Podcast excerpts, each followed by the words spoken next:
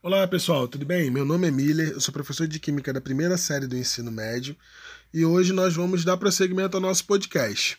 E o que a gente vai falar hoje? Bom, hoje nós vamos falar sobre o ponto de ebulição. O que seria o ponto de ebulição?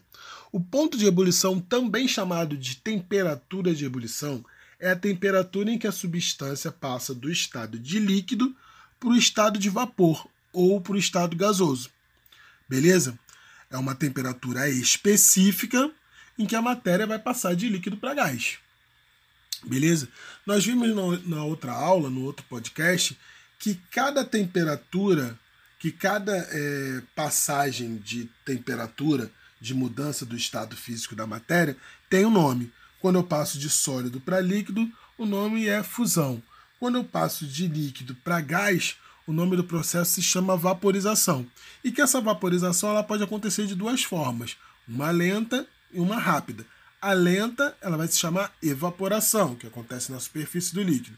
E a rápida, que é aquela forçada, né, onde vai ter a fervura, onde vai ter aparecimento de bolhas e tal, ela se chama ebulição. Então, é esse é o ponto de ebulição, onde vai passar de líquido para gás. Né? Então a gente tem uma temperatura específica que vai passar a matéria de líquido para gás. Quando eu digo específica, é porque ela é específica de um material. Né? Quando eu tenho mais de um material, ou seja, quando eu tenho uma mistura, aí eu vou ter dois materiais. Então, cada um vai ter uma temperatura específica de mudança de temperatura, de mudança de estado físico. E aí, então, eu vou ter uma variante de temperatura, eu não vou ter um ponto de ebulição. Eu vou ter uma faixa de ebulição, onde ele vai mudar de líquido para gás. Beleza? Bom, mais importante é saber que essa temperatura ela é a mesma temperatura que no processo inverso, ou seja, quando eu estou esfriando, ou seja, quando eu estou diminuindo a temperatura, ele vai passar de gás para líquido, ou seja, ele vai passar pelo processo que eu chamo de condensação.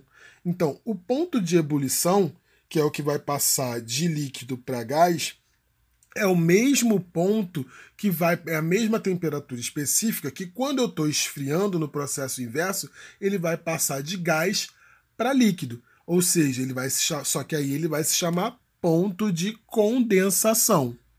Beleza? Então eu tenho a mesma temperatura, né? Ela, ela vai ser a temperatura que quando eu estou esquentando, eu passo de líquido para gás e quando eu estou esfriando, eu passo de gás para líquido. Beleza? Bom, por fim, podemos afirmar que ao alterar o estado físico da matéria, as características dessa matéria, né, tanto a microscópica, né, que são os rearranjos das partículas, né, como as macroscópicas, aquelas que a gente consegue ver, tipo forma, volume, também vão se modificar de acordo com a composição dela, beleza? Mas a composição vai ser a mesma, né? Mas ela vai mudar o seu estado macroscópico ou o seu estado microscópico. Beleza, pessoal? Espero ter ajudado vocês e até a próxima aula, tá bom? Grande abraço, tchau, tchau.